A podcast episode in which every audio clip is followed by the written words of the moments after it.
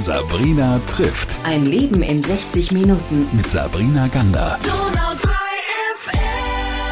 Die Hebammen, die man sucht im Umkreis, werden immer rarer und eine Frau, die davon betroffen ist, die davon ein Liedchen singen kann, die das aber auch mit Leidenschaft und Herzblut seit Jahrzehnten jetzt schon macht, ist Hedi Pogadel. Erstmal schön, dass Sie da sind. Schön, dass ich hier sein darf. Liebe Frau Pogadel, ähm, Sie sind Hebamme und nicht nur das, Sie sind bei uns hier aus der Region und haben ziemlich früh damit angefangen. Wann begann denn Ihre Karriere als Hebamme? Ich habe 1985 als äh, in der Uni, Uniklinik Ulm gelernt und seit 89 bin ich dann war ich fertig. Dazwischen habe ich noch ein Kindchen gekriegt und habe dann äh, bin seither eigentlich immer voll berufstätig mit ein bisschen ab und zu ein bisschen Unterbrechung zwischen den Kindern aber wenn nur ein paar Monate. Und seit 1990 bin ich ganz freiberufliche Hebamme. Also ohne, ohne in der Klinik angestellt zu sein. Ab und zu nochmal mit Klinikerfahrung, aber einfach das ganze Spektrum der Hebammenhilfe. Also bis 2003 mit Geburtshilfe und dann danach ohne Geburtshilfe. Also Sie haben alles schon mitgemacht und unglaublich viele kleine Knöpfe auf die Welt gebracht. Na, ich habe nur drei auf die Welt gebracht und ansonsten haben die Frauen die Kinder geboren und ich habe sehr viele begleiten dürfen. Das meinte ich. Genau, um die, also begleiten, Geburten vielleicht tausend und an, also drei, also bestimmt fünf, sechstausend Familien begleitet. Also das kann ich gar nicht mehr zählen. Ja, Wahnsinn. Ich nicht. Wo überall trifft man Sie an? Also ich arbeite jetzt im Moment in der Vorbereitung, also in der Schwangerschaft mit den Frauen und in der und im ersten Lebensjahr, also im Wochenbett und im ersten Lebensjahr und arbeite auch mit in den frühen Hilfen. Da haben wir hier in, seit 2006 haben wir da angefangen, viel in Ulm auch zu bewegen. Wir haben ein großes Netzwerk geschaffen. Das führt jetzt so weit, dass wir sogar zwei Angestellte Hebammen in der Stadt Ulm beschäftigt haben als Familienhebammen. Das war auch so ein Baby von mir, die Familienhebammenarbeit zu etablieren. Das sind so die, also Arbeitsfelder, aber im Moment ohne Geburtshilfe mit einem kleinen weinenden Auge. Würde ich immer gern machen, aber es, die Situation gibt es nicht her, weil diese Arbeit vorher und hinterher ist für mich noch wichtiger als Schwerpunkt, weil das so eine lange Zeit ist, wo mir Frauen Rückhalt geben, das wirklich von eigentlich zur Zeit ab der fünften Woche, bis das Baby dann abgestellt ist. Manchmal auch erst mit zwei oder mit drei kommen die Frauen dann noch. Wenn man schwanger wird, jetzt in unserer Zeit, ja, Mhm.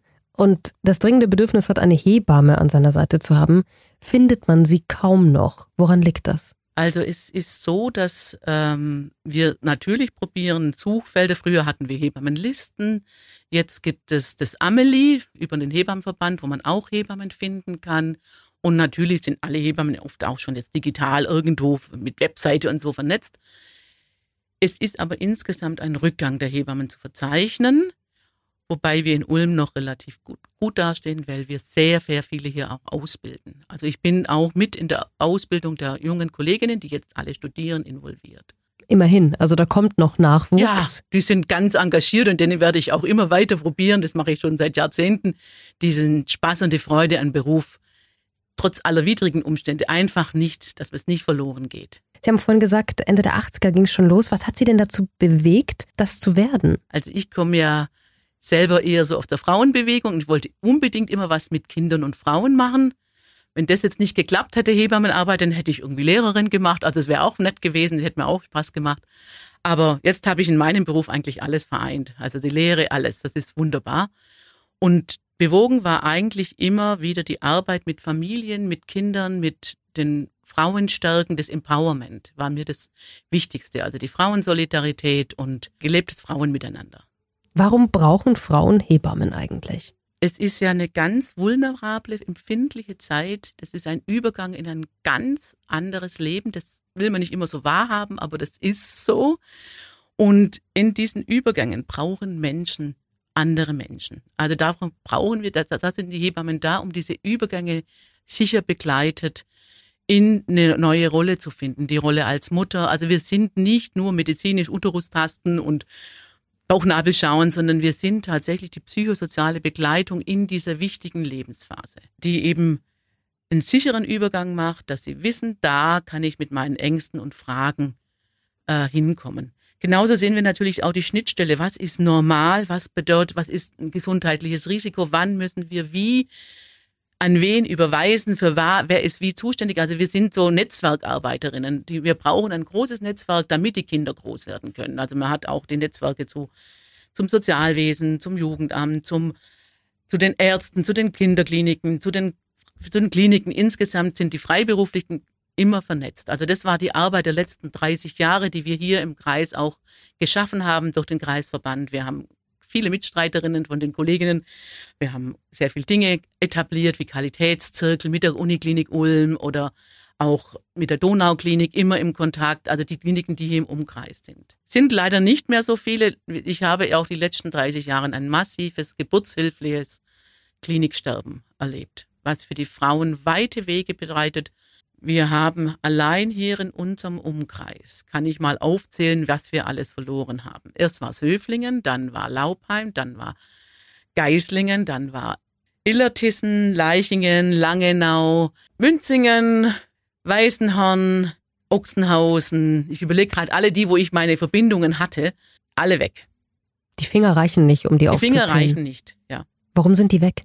Weil man in den 90er Jahren angefangen hat, Geburtshilfe ein, in DRGs, Disease-Related Groups einzureihen. Das heißt, es wird pro Geburt ein bestimmter Betrag bezahlt. Und da wird nicht eingepreist, dass es eben eine intensive Betreuung ist. Dann haben die auch die Gruppen gemacht, ah, Kaiserschnittraten bekommen mehr Geld wie normale Geburten. Oh, Wunder, dann sind die Kaiserschnittraten gestiegen. Ja, stellt euch das mal vor. Also das haben wir alles eigentlich vorhergesagt in dieser Zeit, dass man das anders machen muss. War aber der Markt, der, der, der politische Wille, dass man das jetzt so macht.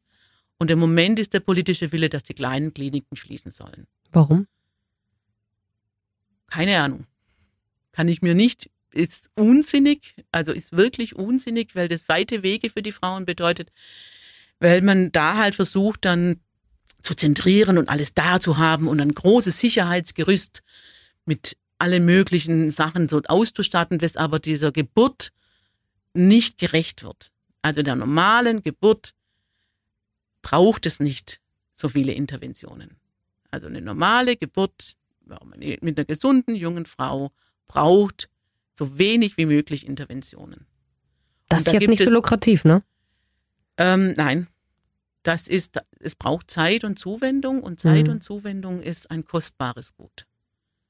Und offensichtlich für die Gesellschaft innerhalb, also aus fällt es bei den Wirtschaftlichkeitsgründen hinten, also bei allen Dingen, also im ganzen Gesundheitswesen. Das ist jetzt nicht nur Hebammenspezifisch. Na, da können wir ganz viel auch in der Pflege sprechen oder. Ja, das sind ne? also, also sprechen wir eigentlich mit einer Stimme, was wir da verbessern möchten. Und ich sehe ganz viel auch im Werden und im Gehen von den Menschen. Also es ist letztendlich haben Frauen eigentlich bei der Geburt eine eins zu eins äh, Betreuung zwingend notwendig verdient. Das ist dieser Größe dieser Arbeit, die wir da leisten, die Frauen leisten, gegeben. Und die Menschen haben auch verdient, dass sie, wenn sie wieder gehen von dieser Welt, auch eine 1 zu 1 Betreuung haben und nicht im Flur im Krankenhaus sterben. Und das war jetzt in der Pandemie richtig. Da hat sich das ganz wie ein Brennpunkt auf diese Themen gelegt. Lassen Sie uns doch mal auch über die widrigen Umstände sprechen, die Ihre Zunft betreffen. Was macht es denn den Hebammen so schwer? Beruflich sich weiterzuentwickeln oder eben auch überhaupt zu existieren? Also ein großer Punkt ist, dass man überhaupt nicht wahrgenommen wird in der Wichtigkeit dieser Arbeit. Was hat der Schröder mal gesagt? Gedöns, ne? Frauen und Gedöns. Frauen und Gedöns, ja. Irgendwann war das mal so. Mhm. Und das sind so Dinge, dass das erstmal in der Wahrnehmung nicht da ist. Also ich habe in diesen 30 Jahren so viel berufspolitisch gearbeitet. Wir haben Stände gehabt, wir haben in Gremien sitze ich und überall und immer wieder musste ich erklären, was wir eigentlich machen. Und es ist letztendlich auch so, wenn Mütter alles gut machen, dann merkt es niemand, dann ist es einfach da. Und wenn wenn es schlecht wird, dann haben wir die ganzen Probleme. Und so ist es bei den Hebammen auch. Wenn wir, wenn wir da sind und wir sind ja da, dann ist es nicht, wird es nicht bemerkt, wenn wir unseren Job gut gemacht haben dann ist es so, dass die Frauen auch denken, ich habe das selber geschafft. Das ist ja das Empowerment. Ich möchte ja, ich bin letztendlich mit meiner Arbeit so im Hin, also ich, ich gebe und gebe Tipps, aber hinterher kommt, das ist für mich das größte Kompliment, wenn eine Frau beim, beim zweiten Kind sagt, oh, ich habe dich ja gar nicht so, es war doch alles super. beim ersten Kind war doch alles gut. Ich war zwar 20, 20 30 Mal dran und ich habe noch andere Erinnerungen, aber für sie war alles gut. Das ist für mich das größte Kompliment, dass sie da rausgehen und wissen, das war Mhm. super. Das habe ich gut gemeistert. Das müssen die ja auch meistern. Und das im Hintergrund, das ist natürlich dann schwierig, eine Arbeit darzustellen. Was ist es überhaupt und auch was das alles bedeutet. Und da dann die Bedeutung auch Politikern wahrzumachen, die dann diese Erfahrungen gar nicht haben, entweder kinderlos oder eben Männer, ja, die das gar nicht mitkriegen. Wir haben zwar viele Väter, aber auch die kriegen die ganz lange Arbeit auch nicht so mit, wie die Mütter selber, die Frauen.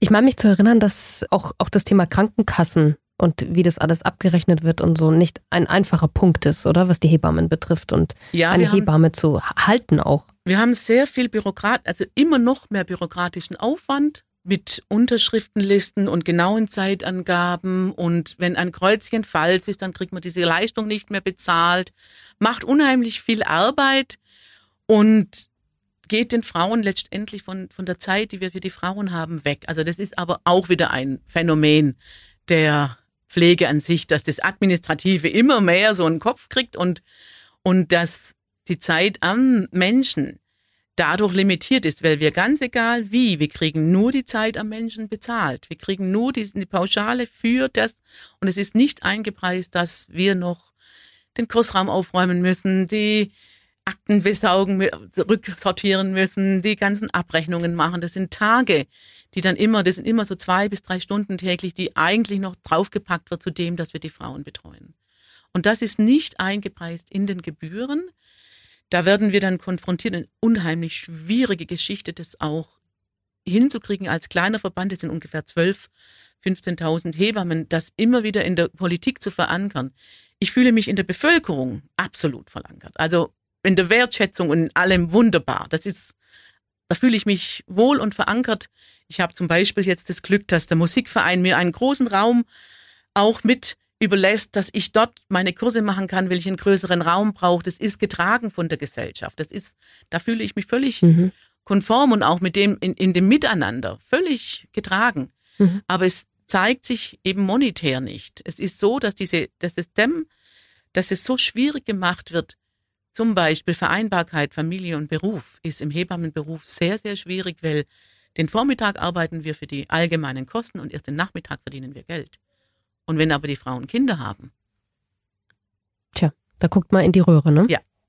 dann ist es ein bisschen höher bezahltes Ehrenamt. Das haben Sie vorhin gesagt, unser Verein 12.000 bis 15.000 Hebammen deutschlandweit. Ja. Das ist ja nicht viel.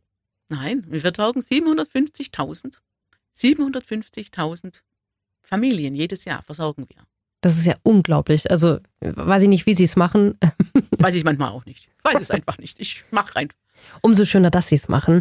Wenn Sie jetzt eine Lanze brechen müssen für diesen tollen Berufsstand, warum sagen Sie doch, macht das, werdet Hebamme? Was ist das für Sie, wo Sie sagen, das ist der Zauber meines Berufsstands? Ist wie immer der Zauber des Neubeginns und zu erleben, wie aus wie Familien entstehen, wie Bindung entsteht. Also es ist ja ein bindungsorientierter Beruf.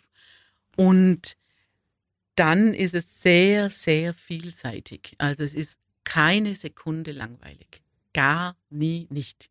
Also das ist einfach so vielseitig. Die Tage sind angefüllt mit Erlebnissen. Also ich sage immer, ich bin ein Momentesammlerin. Also ich bin ein Glücksmomentesammlerin, weil das erlebe ich natürlich jeden Tag. Mit jedem Kind, das was neu kann, mit jedem, mit jeder Frau, die man aus einer unsicheren Situation wieder ins, in den sicheren Hafen geführt hat, mit jedem äh, kniffligen Situation, wo man denkt, wie gehe ich jetzt da damit um, weil wir haben eine sehr große Verantwortung. Die Kinder werden ja inzwischen nach anderthalb Tagen nach Hause entlassen. Wir müssen so viele Dinge, die an sich sonst früher ein bisschen mit der Klinik abgedeckt war, wo man dann Geräte hat, wo man Millimeter hat, wo man die Gelbsucht testen kann und lauter solche Dinge, die haben wir draußen ja gar nicht. Und deshalb machen wir aber, weil durch die, die, die DRGs sind ja die Frauen nur noch kurz in der Klinik, weil sich auch das andere nicht rechnet anscheinend. Und das sind so Dinge, das fangen wir alles auf. Mit dieser hohen Verantwortung fangen wir das auf, aber es ist meistens mit fünf bis 15 Besuchen in den ersten Zeit schon sehr, sehr gut in den, in den, in den Lot gebracht. Die IGs müssen es ganz kurz vielleicht nochmal erklären. Released Groups, also das habe ich, das ist ein Knie, das ist eine Geburt, das ist ein Blinddarm, das ist das und das darf so und so viel kosten. Ganz kurz nur zur Anordnung, falls sich jetzt Ja. jemand äh, gedanklich darüber geworfen hat. Das soll jetzt verändert werden. Das ist tatsächlich schon im Gespräch. Das haben wir jetzt in 30 Jahren erreicht, dass es wieder verändert werden soll. Aber dann gibt es auch nochmal, wie viel Personal muss vorgehalten werden. Also die Kliniken haben ja die ähnlichen Probleme, dass die Anhaltszahlen, wie viel Hebammen pro, wie viel Geburten muss, muss eine Klinik vorhalten, dass die, dass die schon lange nicht mehr eingehalten werden, dass es gar, gar nicht mehr gibt. Die hat man irgendwann freigegeben, weil sonst wäre es gar nicht gegangen.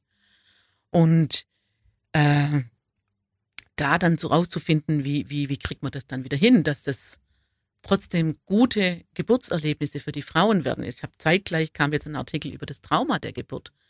Ja, dass Frauen, was die da alles so erleben. Und da muss ich wieder eine Lanze für meine Kolleginnen sprechen, die einen super Job in ihr, in, auch in der Klinik machen. Die da sind und es schaffen, manchmal vier, fünf Frauen parallel zu betreuen. Und das ist, jeder Fußballer hat mehr Betreuung. Ja, der hat Absolut. nur ein Knie, fünf Physiotherapeuten und drei Ärzte oder so, ja. Ja, und nicht andersrum. Ja. Was für schöne Geschichten begleiten Sie denn durch diese, diese lange Zeit als Hebamme, wo Sie immer wieder merken, genau deswegen mag ich das. Genau deswegen mache ich das auch so gerne jeden Tag. Also, wie immer das Wachsen der Kinder zu sehen und es gibt, ich könnte unheimlich viele Geschichten erzählen. Von immer wieder Empowerment. Also immer wieder Frauen, die jetzt, im Moment sind wir gerade am, am Gründen einer Single Mom, also ich denke, das ist nicht Single Moms, sondern Power Mom Gruppe, dass ich da eine kleine Geschichte mache, dass die einfach dieses sehen und dann werden die Kinder groß und die freuen sich und die kommen rein. Manche Frauen sagen, ich muss jetzt hier anhalten in der Praxis, weil die Kleine wollte unbedingt hier rein. Süß. Das ist so süß. Das ist, was soll ich da sagen? Das ist was, das kann man nicht, äh, das ist einfach gut. Und ich weiß was und kann was schauen und kann nochmal diesem Wesen, dieses Kind, wir haben ja auch so, wir haben ja trotz allem noch diesen Zeitfaktor, dass wir die Zeit haben, dass wir dem Wesen diese Kinder mit den Müttern und mit dem nachspüren können und spüren, was ist denn da für ein menschlich Geborene? Eine witzige, eine kräftige oder ein ganz, ganz, ganz zarter oder es gibt so viele verschiedene Menschentypen, die man dann da schon sehen kann und auch die Frauen sagen, ah, du hattest recht, du hast gesagt, das wird mal eine ganz, ja, das sieht man manchmal, das kann man den Menschen erspüren und das kann man auch nicht beschreiben, was da rauskommt. Also wenn man in ihr Gesicht sieht, wenn sie so Mhm. erzählen, dann, dann strahlt alles und das ist unglaublich schön. Ich meine, das ist Antwort genug auf meine Frage, warum machen sie diesen Job oder warum sind sie gerne Hebamme? Man muss sie einfach nur dabei ansehen. Danke. Ich denke, man spürt es auch, wenn sie sprechen oder man hat es heute auch gehört. Ich wünsche Ihnen, dass diese 30 Jahre Arbeit politisch jetzt auf der politischen Ebene wirklich sich auszahlen irgendwann und sich da etwas ändert. Sie haben es vorhin auch schon sehr schön erwähnt, dass sie gesellschaftlich gut getragen werden, dass die Wertschätzung da ist. Ich glaube, die ist wirklich äh, spürbar auch und man merkt das auch, wenn ich sage, heute kommt eine Hebamme hier in die Redaktion, dann strahlen alle und sagen, ach wie schön. Also es ist was Wunderbares, was sie machen. Ich hoffe, dass wir auch ein paar Leute jetzt motiviert haben zu sagen, ja, ich möchte auch vielleicht den, diesen Weg einschlagen und äh, eine Hebamme werden. Das brauchen wir. Wir brauchen aber auch vor allem ganz viel Rückenwind aus der Politik. Und ich hoffe, dass da auch einiges sich noch bewegt, und zwar zum Guten, zum Positiven. Vielen Dank, dass Sie heute uns einen kleinen Einblick gegeben haben in diesen schönen Berufsstand. Und danke, dass Sie da waren, liebe Hedi Pogadel. Vielen Dank für das Gespräch und wie gesagt, die Hoffnung bleibt immer, weil wir sind ja gute Hoffnung. Sabrina trifft Ein Leben in 60 Minuten. mit Sabrina Gander.